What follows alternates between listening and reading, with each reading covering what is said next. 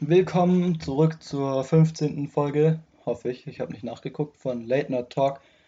Heute äh, nicht wie nicht was versprochen wurde, es kommt dann nächste oder übernächste Woche, weil heute ist doch nochmal volles Programm mit TLC, äh, Mandalorian, die letzte Folge und die zweite Hälfte von Witcher habe ich noch zu Ende geschaut. Und ich würde sagen, wir fangen direkt an mit Mandalorian. Ausnahmsweise mal am Anfang. Ähm, äh, die Slave One, also Spoiler-Teil wie immer, ich schreibe rein, wann Witcher kommt, wann TLC kommt in die Beschreibung. Äh, die Slave jagt ein Imperial Shuttle und sie nehmen den Wissenschaftler, der damals Grogu, ich habe den Namen gelernt, seid stolz auf mich, der damals Grogu Blut abgenommen hat, den nehmen sie gefangen. Und sie entwickeln einen Plan. Also mit sie sind halt äh, sind Cara Dune, Boba Fett, die Kopfgeldjägerin, Mando und eben auch Bo-Katan und die Mandalorianerin, die von Sasha Banks gespielt wird, die dann noch rekrutiert werden, die sind mit sie gemeint. Die machen einen Plan, dass die in den Kreuzer gehen von, jetzt habe ich wieder vergessen, wie er hieß, Moff Gideon oder so. Und um dort dann Grogu zu retten und für Bo-Katan das Dunkelschwert zu suchen. Die Hauptgruppe, die aus allen außer aus Mando besteht, schlägt sich durch bis auf die Brücke, schießt alles klein und Mando trifft dann erstmal auf die Dunkeltruppen, die ja Droiden sind, wie man auch rausfindet, und keine Truppen. Muss da dann feststellen, dass er die nur besiegen kann, indem er mit seinem Beskar-Schwert, äh, Schwert genau, mit dem Beskar-Speer äh, unter dem Helm durch den Hals quasi durchsticht. Zum Glück konnte er die Tür zumachen, nur einer von denen ist rausgekommen. Und die anderen saugt er dann, bevor die die Scheiben einschlagen von der Tür, wo die dahinter waren. Die saugt er raus ins Weltall, indem er die Luftschleuse öffnet. Äh, er trifft dann auf Moff Gideon und The Child. Es kommt zu einem Kampf mit dem Beskar-Speer gegen das mit dem Beskar-Speer gegen das Dunkelschwert. Und das Interessante ist nämlich, äh, dass Beskar das einzige Material ist, das nicht vom Dunkelschwert zerschnitten werden kann. Allerdings sah es für mich zumindest öfters so aus, als kann man mit dem Dunkelschwert Beskar nicht direkt durchtrennen, sondern das wird ein bisschen länger dauern, weil der Speer ist manchmal schon, der war dann schon stark am Glühen, wenn Mando äh, länger parieren musste. Und da hatte ich immer so ein bisschen Angst, dass es durchschmilzt. Und dann Mando nur noch einen halben Beskar-Speer in der Hand hält. Auf jeden Fall entwaffnet er dann Moff Gideon und nimmt sich das Dunkelschwert. Der, äh, nimmt sich Grogu, den Namen gelernt, wie gesagt. Und geht mit denen zur Brücke. Moff, äh, Moff Gideon schnappt er sich natürlich auch. Auf der Brücke muss er dann leider erfahren, dass Bo-Katan das Dunkelschwert nur, also das Dunkelschwert zeichnet ja den König von Mandalore aus. Wer das Dunkelschwert hat, hat Anspruch auf den Thron von Mandalore. Und das muss allerdings in einem Kampf gewonnen werden. Was dann erstmal das Problem wäre. Doch dann kommen die ganzen Dunkeltruppen wieder ins Schiff rein und marschieren vor bis zur Brücke, sind dabei die Tür zu zerschlagen. Moff Gideon schnappt sich eine Waffe und erschießt Bo-Katan. Nur so konnte man nämlich dem Zweikampf auf Leben und Tod von Bo-Katan und Mando aus dem Weg gehen, von den Regisseuren her. Und ich weiß nicht, ob ich es gut fand, dass Bo-Katan erschossen wurde. Zumindest denke ich, sie wurde erschossen. Das sah für mich so aus. Äh, denn die Dunkeltruppen stoppen auf einmal, weil ein X-Wing geht ins Hangar rein. Man sieht einen Mann im dunklen Kapuzenumhang mit einem grünen Lichtschwert sich, durch, sich seinen Weg durch die Dunkeltruppen bahnen. Dann öffnet Mando die Tür von der Brücke, als dieser Mann davor steht. Er nimmt die Kapuze ab und es ist Luke Skywalker. Die haben einfach Luke fucking Skywalker zurückgeholt. Und es macht auch Sinn, weil das war die Zeit, als er den Jedi-Orden wieder aufbauen wollte, beziehungsweise wieder aufgebaut hat, bis er dann ins Exil ist bei dem Vorfall mit Ben Kenobi. Äh, nicht mit Ben Kenobi, was laber ich für einen Scheiß. Mit, äh, mit Ben, mit Kylo Ren, mit Kylo. Und er nimmt dann im Endeffekt Grogu mit. Es gibt einen Abschied. Mando nimmt nochmal seinen Helm ab. Und dann sind wir eigentlich auch schon durch mit der Zusammenfassung, denn was noch wichtig wäre, die äh, im Abspann sieht man nicht wie sonst die Concept Arts der Folge, sondern man sieht nichts, aber es gibt eine Post-Credit-Scene. Und zwar sehen wir, wie, ich weiß nicht mehr, wie er hieß, aber der Diener oder der Sekretär sozusagen von Jabba, dieser Twi'lek mit der, äh, dieser hautfarbene Twi'lek, der ist nämlich ziemlich fett geworden und führt quasi Jabbas Palast weiter. Mando und die Kopfgeldjägerin, äh, nicht Mando, Boba und die Kopfgeldjägerin laufen rein und töten alles, was da ist, schicken die Dirne weg, beziehungsweise befreien sie. Und, und ähm, Boba setzt sich auf den Thron von Jabba.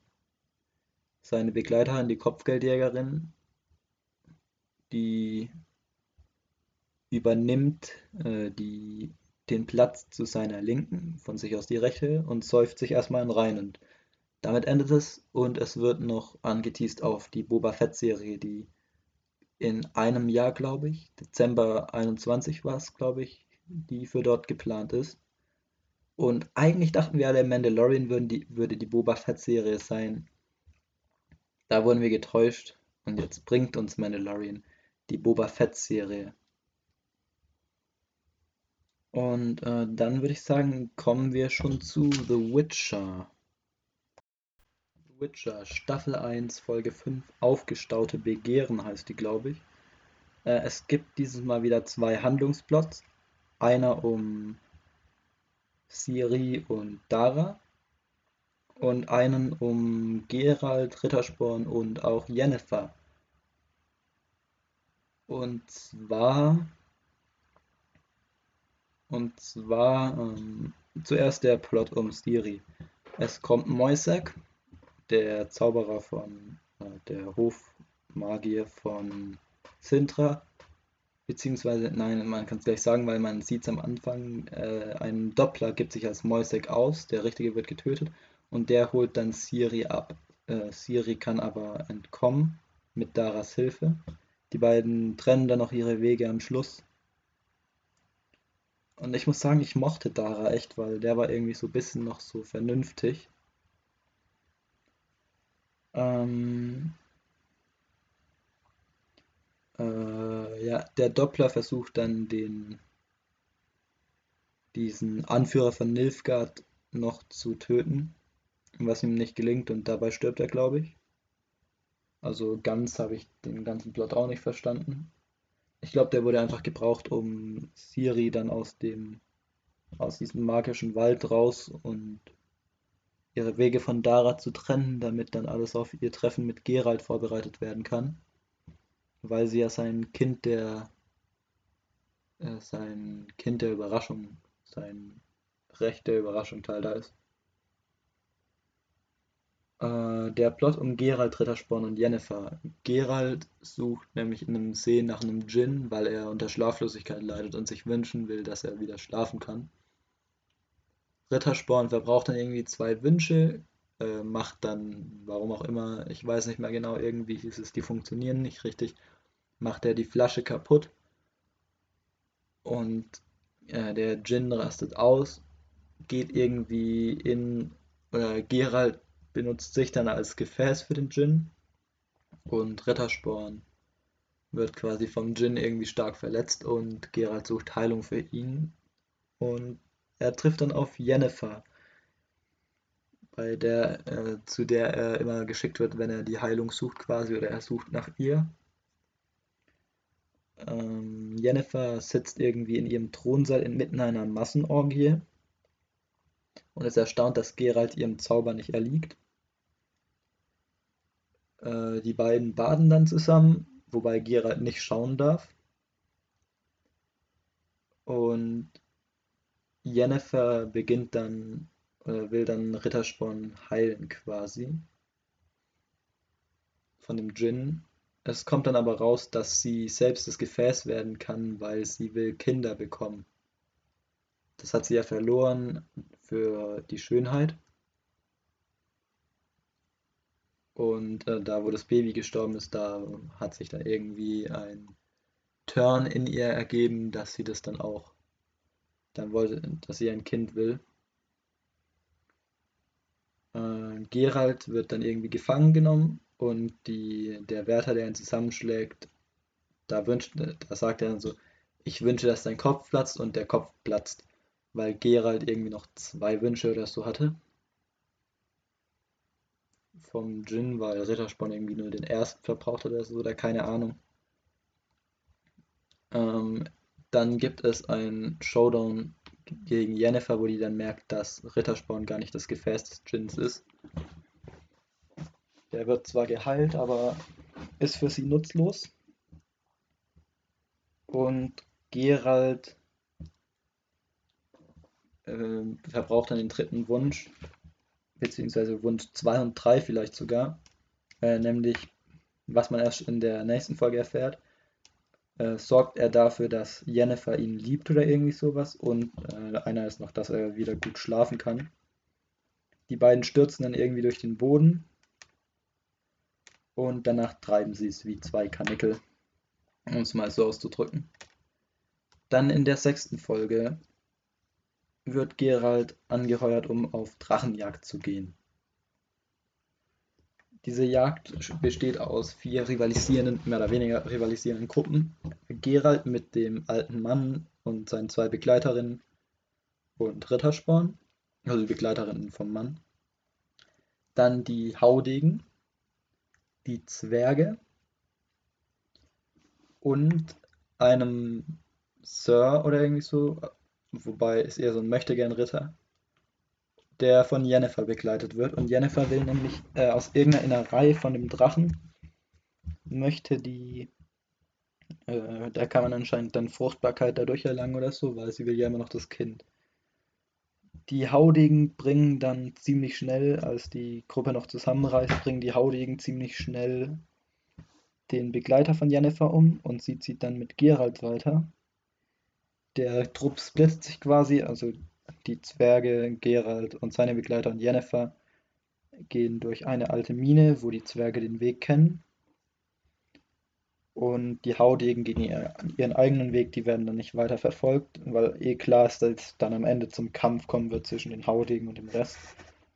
Äh, bei diesem Weg über die Berge müssen die dann an einem schon ziemlich schmalen Pfad aus an die Felswand genagelten Brettern müssen sie passieren. Und auf diesem Pfad äh, geschieht es dann, dass der alte Mann und seine beiden Begleiterinnen in die Tiefe stürzen Gerald versucht sie noch zu retten, aber der alte Mann lässt dann los und die stürzen runter. Trotzdem suchen Gerald, Rittersporn und Jennifer und die Zwerge quasi weiter den Drachen. Sie übernachten dann. Äh, die Zwerge sind dann am Morgen auf einmal weg, als Gerald und Jennifer in ihrem Tadeszelt, wie es mal nennen, weil von außen ist es so ein mickriges Zelt, wo man nicht mal aufrecht stehen kann und von innen schon ein ziemlich äh, ein, so ein normales Schlafzimmer. Und dann am Morgen merken die, die Zwerge sind weg. Rittersporn schläft noch, der verpennt dann alles. Und sie rennen hinterher. Jennifer friert die Zwerge erstmal ein, beziehungsweise lässt die einfach stillhalten. Für die bleibt quasi die Zeit stehen. Die kommen dann zur Drachenhöhle, wo dann die, wo sie den toten Drachen finden, der eben das Nest beschützt, ein grüner Drache und ein goldener Drache dann kommt. Und dieser goldene Drache ist niemand anderes als, wer hätte es gedacht, der alte Mann, der den Berg runtergefallen ist, mit seinen beiden Begleiterinnen, die aber immer noch die Begleiterinnen sind und einfach den Drachen unterstützen. Es kommen dann die Haudegen, die dann abgewehrt werden müssen. Auch wieder eine von diesen epischen Kampfchoreografien, wofür, womit sich die Witcher-Serie auch unter anderem echt auszeichnet. Und äh, am Ende werden die Zwerge noch belohnt mit den, mit den Drachenzähnen, weil darum geht es, dem König die Drachenzähne zu bringen, von dem Land, wo das ist. Und äh, Geralt und Yennefer ziehen quasi wieder eigener Wege, die beiden streiten sich noch irgendwie. Und dann kommen wir zu, also ich weiß auch gar nicht mehr, was der Plot um Siri war in dieser Folge. Und im Endeffekt die nächste Folge, dann Folge 7. Ich habe sie zwar erst gestern gesehen, aber ich weiß wenig von dem, was passiert ist noch. Der Plot um Geralt war. Moment, ich schau kurz nach. Im Siri-Plot der vorletzten Folge ist sie lediglich in der Stadt unterwegs, äh, von wo aus sie dann versucht, nach Skellige zu kommen, weil der Krieg immer näher rückt der Yennefer-Plot ist, dass sich die Magier der ja, die Magier von Aretusa zusammenschließen wegen der drohenden Gefahr von Sintra. Äh, nicht von Sintra, von Nilfgaard. Man muss ja bedenken, der Geralt und der Ciri-Plot, die spielen, spielen ja schon deutlich vor, also der, der Geralt und der Yennefer-Plot, die sind jetzt zeitgleich und spielen aber noch vor der ersten Folge quasi, also vor dem Ciri-Plot der ersten Folge. Und ähm, da tun die Magier quasi beraten, was wird gemacht. Und sie beschließen dann, den Norden zu verteidigen. Und der Geralt-Plot, Geralt geht nach Sintra, um dort das Kind der Überraschung einzufordern. Wird dann aber, also er trifft da auf Moisek dann und redet mit dem.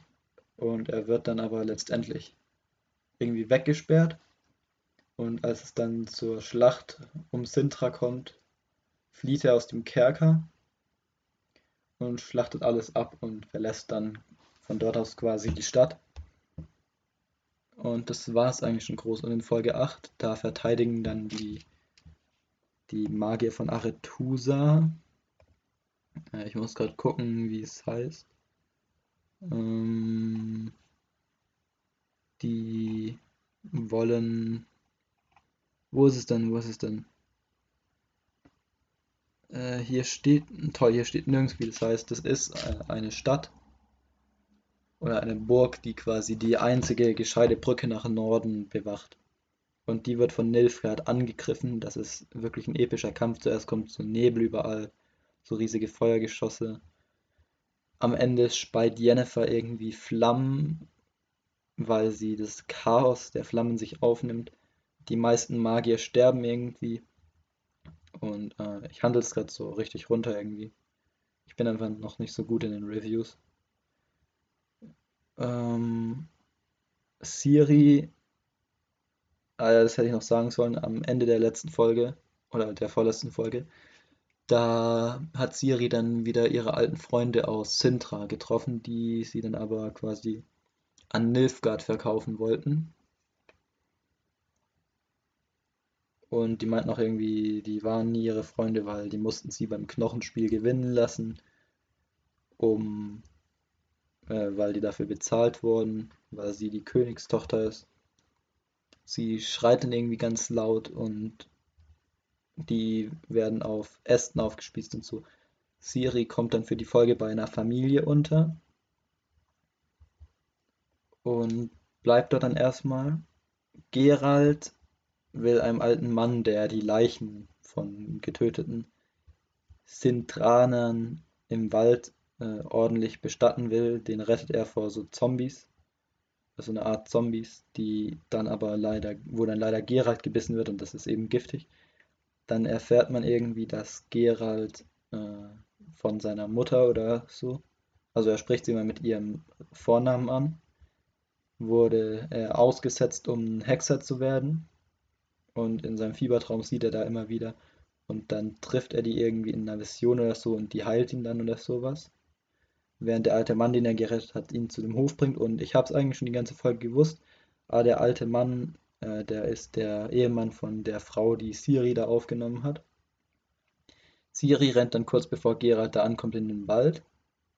Als sie ankommen, meinte der Mann, äh, er, Geralt will ein Bier oder so, weil das ist quasi alles, was Geralt äh, für die für die Rettung, dafür, dass er den Mann gerettet hat, äh, quasi als Belohnung beansprucht, weil der Mann darauf besteht halt. Und äh, dann geht er aber einfach in den Wald rein und trifft Ciri und die fragt ihn einfach nur, wer ist Jennifer? Und damit endet die erste Staffel von The Witcher und ich kann es kaum erwarten, bis dann die zweite losgeht. Und jetzt haben wir noch TLC, also mal wieder eine nicht so tolle Folge. Das Wrestling rettet mich echt noch so ein bisschen, muss ich leider sagen. Äh, TLC. Toll, und ich habe mir keine Zeiten aufgeschrieben. Na, scheiß drauf, ich schreibe einfach rein, wann TLC losgeht. Also, Mendo war bei nach 5 Minuten fertig und dann TLC bei 21. Okay, wir haben, äh, ich benutze von tvmovie.de die Matchcard zu. Wir haben Tables, Ladders und Chairs Match um die WWE Championship. Drew McIntyre vs. AJ Styles. Ich vermute AJ Styles. Also ich denke, Drew McIntyre wird seinen Titel noch bei WrestleMania halten. Und ich denke, AJ Styles wird jetzt halt so wie der Royal Rumble Gegner von Drew McIntyre eine Übergangslösung sein. Eben sowas wie Dolph Ziggler oder Bobby Lashley oder Seth Rollins. Ich denke, da kommt keine lange Fehde oder wenn eine längere Fehde kommt, dann wirklich nur noch am Rumble. Eigentlich ist ein TLC-Match was Abschließendes, wo eine Fehde abgeschlossen wird damit. Und äh, deshalb denke ich, Drew McIntyre wird gewinnen, aber es wird auf jeden Fall ein schöner Kampf werden. Man hat ja auch gesehen, wie die sich, also das war mal wieder auch eine gescheit aufgebaute Rivalität mit The Miz und so noch. Oh, das könnte natürlich auch noch sein, das hatte ich gerade außer Acht gelassen, dass The Miz dann plötzlich den Cash-In zeigt und äh, dass dann Drew McIntyre beim Rumble vielleicht sogar den Rumble wiederholt. Wobei, wer den Rumble gerade holt, da habe ich echt keinen Plan. Ich könnte mir mehr oder weniger auch Daniel Bryan gut vorstellen. Wobei ich glaube, äh, was wir uns natürlich alle auch wünschen, ist der äh, Intercontinental Championship Daniel Bryan, Big E und Sami Zayn in einer Triple Threat. Äh, beim Rumble reden wir dann, da reden wir dann drüber, wenn der Rumble in einem Monat ist. Dann haben wir Tables, Ladders und Chairs Match um die Universal Championship. Roman Reigns gegen Kevin Owens. Und ich sage jetzt einfach nur, und da spricht wieder der kleine Wrestling-Fan aus mir, ich hasse Roman Reigns, sein Charakter natürlich. Ich will, dass, also der richtige heißt ja äh, Joe Fatu oder so. Ich will einfach nur, dass Kevin Owens sich das holt, weil Kevin Owens verdient es. Der hatte ein starkes Jahr. Seth Rollins bei WrestleMania besiegt. Äh, was danach kommt, was danach kommt, war, was danach kam, sorry, jetzt, jetzt kann ich wieder Deutsch. Was danach kam, war eher schleppend. Und äh, aber jetzt auch wieder die Fehde mit Roman Reigns und Jey Uso, die ist so gut aufgebaut, wie Kevin Owens nicht nachgeben will. Er steht immer wieder und wieder steht er auf und er verdient sich einfach nochmal einen zweiten Run, weil beim, beim ersten, da war er zwar einen guten Heal oder so, aber ich finde Kevin Owens als Face, war es so ein Mittelweg aus Face und Heal. Also, er ist kein, klassisch, er ist kein klassisches Babyface, wobei er durch die Situation mit dem ganzen Verprügeln und dann immer wieder drauf und dass Jay Uso ihn jagt, wobei er dadurch halt schon äh, die Babyface-Rolle mehr einnimmt. Aber er hat halt auch diese asozialen Züge, gerade auch wie er gesagt hat, yo, er will nicht, dass seine Familie, dass die TLC anschauen, weil er sonst, weil er Angst hat, dass die ihn dann in einem anderen Licht sehen oder so, oder weil er nicht will, dass die sehen, was er Roman Reigns antut und so ein Zeug. Also ich freue mich da echt drauf auf das Match. Dann haben wir Sasha Banks gegen Carmella um die SmackDown Women's Championship. Da ist echt, ich denke, die Rivalität wird sich auf jeden Fall noch länger ziehen. Äh, es könnte auch gut sein, dass wir wieder einen Sieg durch das Qualification haben und dann beim Rummel und äh, beim Rummel, genau, beim großen, beim royalen Rammeln, ne, beim Royal Rumble, dass wir da dann ein No-DQ-Match haben oder so, weil das scheint ein ganz normales zu sein aktuell. Äh, ich denke, Sasha Banks wird Titelträgerin bleiben und die Rivalität wird einfach noch länger gehen, so einen Monat oder so, vielleicht sogar zwei. Und dann haben wir was, nee, das sage ich, äh, doch, ich arbeite hier, hier, hier die Liste ab, einfach sonst vergesse ich es noch. Dann haben wir echt was, da war das Raw-Segment von den beiden so krass. Äh, es geht natürlich um Randy Orton vs. The Fiend Bray Wyatt. Es wird nämlich ein Firefly Inferno Match. Äh, kurze Erklärung für die, die nicht wissen, was ein Inferno Match ist. Bei einem Inferno Match geht es quasi darum, der Ringrand wird in Flammen gesteckt. Oder angezündet, ich weiß nicht, etwas in Flammen stecken. Doch, das, der Ringrand wird angebrannt. Der, der, da kommt dann so eine Benzinrinne, die brennt. Und der erste Superstar, der dann quasi Feuer fängt, verliert das Match. Und das baut darauf aus, da, auf, dass Randy Orton hat ja damals bei Bray Wyatt die äh, Swamp Hut von Sister Abigail hat er ja verbrannt. Und äh, jetzt dann hat er auch bei Raw beim Versteckspiel mit Bray Wyatt sozusagen, hat er ihn ja auch in eine Holzkiste geworfen diese mit Benzin übergossen und dann angebrannt, wie wir es auch schon, äh, wie wir es auch schon von ihm gegen den Undertaker kennen. Der ja auch nach dem Casket-Match, das er gewonnen hat, hat er ja auch den Undertaker dann.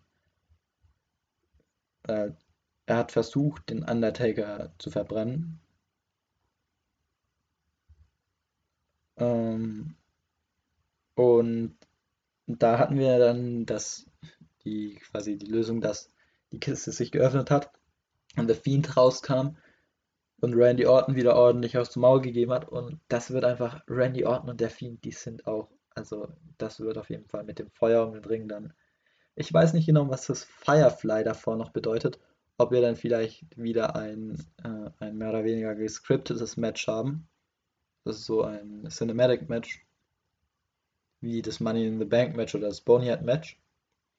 Ob wir sowas dann wieder haben oder ob es wirklich ein klassisches Inferno-Match wird. Äh, ich glaube aber eher ersteres.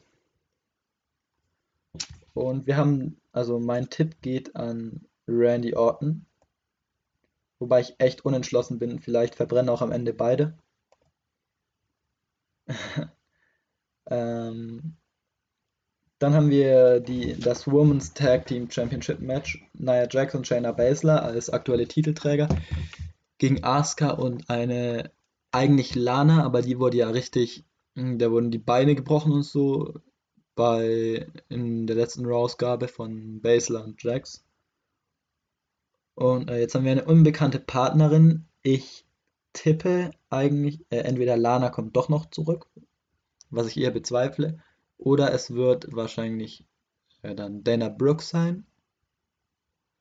Was ich mir aber auch vorstellen könnte, weil man weiß, ich weiß zumindest nichts über den aktuellen Gesundheitszustand, äh, Charlotte Flair, die ja so im Sommer irgendwann gegen wann war denn als Asuka, ja bei Backlash hat Asuka gegen Nia Jax den Titel verteidigt und so in etwa auf äh, zum Zeitpunkt von Backlash rum hat ja Nia Jax Charlotte Flair backstage verletzt, weshalb man sie dann die letzten Monate oder das letzte halbe Jahr nicht mehr gesehen hat.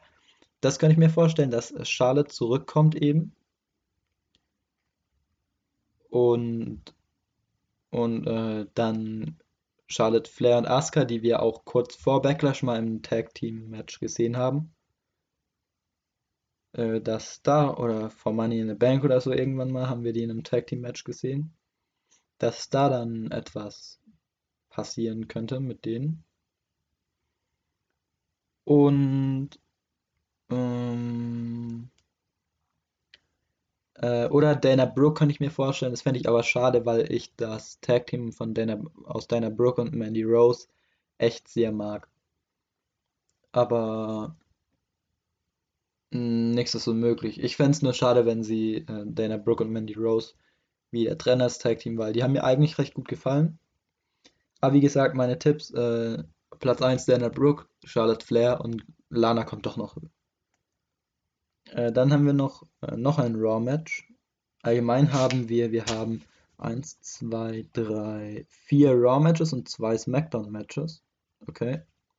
Äh, The New Day, also Kofi Kingston und Xavier Woods gegen The Hurt Business in Form von Cedric Alexander und Shelton Benjamin. Und ich sage, The Hurt Business wird es holen. Und dann haben wir innerhalb des Hurt Business auch das goldene Trio. Und dann gibt es vielleicht äh, noch die Fehde MVP gegen Drew McIntyre, damit dann jeder einen Titel hält, die natürlich fehlschlagen wird. Höchstwahrscheinlich. Äh, die wäre dann nämlich gar nicht so unwahrscheinlich. Oder dass dann. Nee, nee. Äh, ich habe gerade gedacht, dass das Hurt Business vielleicht. Ich glaube nicht, dass eine Auflösung des Hurt Business geplant ist. Äh, also, das ist meine Prediction, dass Cedric Alexander und Shelton Benjamin holen uns dann irgendwann äh, vielleicht auch zwischen Rumble und Mania dann, wenn der Rumble-Winner schon feststeht, eigentlich, dass es da dann vielleicht noch eine Fehde MVP gegen Drew McIntyre geben wird. Weil vielleicht auch erstmal der Tag Team Championship dann, äh, dann nochmal Rückmatch und so.